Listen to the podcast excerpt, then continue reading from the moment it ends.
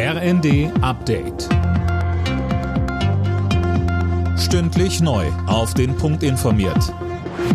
Ich bin Finn Riebesell. Guten Abend. Der Klimawandel hat Deutschland seit dem Jahr 2000 mindestens 145 Milliarden Euro gekostet. Das hat eine Studie für das Wirtschafts- und Klimaschutzministerium ergeben.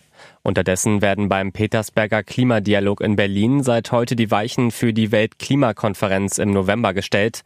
Außenministerin Baerbock sagte zum Auftakt, die Klimakrise sei inzwischen das größte Problem für alle Menschen auf der Erde. Russland setzt Lebensmittel- und Energielieferungen als Waffe ein. Das wirft Bundeskanzler Olaf Scholz der Regierung in Moskau vor. Dagegen müssen wir uns wehren, sagte er in Berlin. Und weiter? Viele Länder, die weit weg vom Konfliktgeschehen liegen, spüren die Herausforderung. Es geht um steigende Lebensmittelpreise, es geht um steigende Energiepreise und immer öfter um den Mangel. Deutschland ächzt unter den hohen Temperaturen. In Teilen des Landes ist es heute schon deutlich über 30 Grad heiß. Morgen wird es wohl noch mal heißer. Um gut durch die extrem warmen Tage zu kommen, ist es besonders wichtig, sich abzukühlen.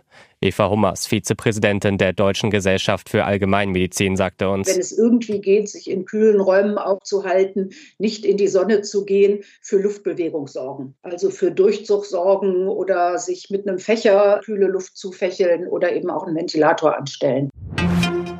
In Deutschland ziehen die Mieter wieder an. Von April bis Juni sind sie laut ImmoScout um 2,7 Prozent gestiegen, für Neubauten sogar um 3,6 Prozent.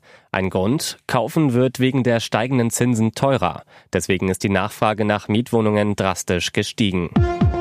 Alle Nachrichten auf rnd.de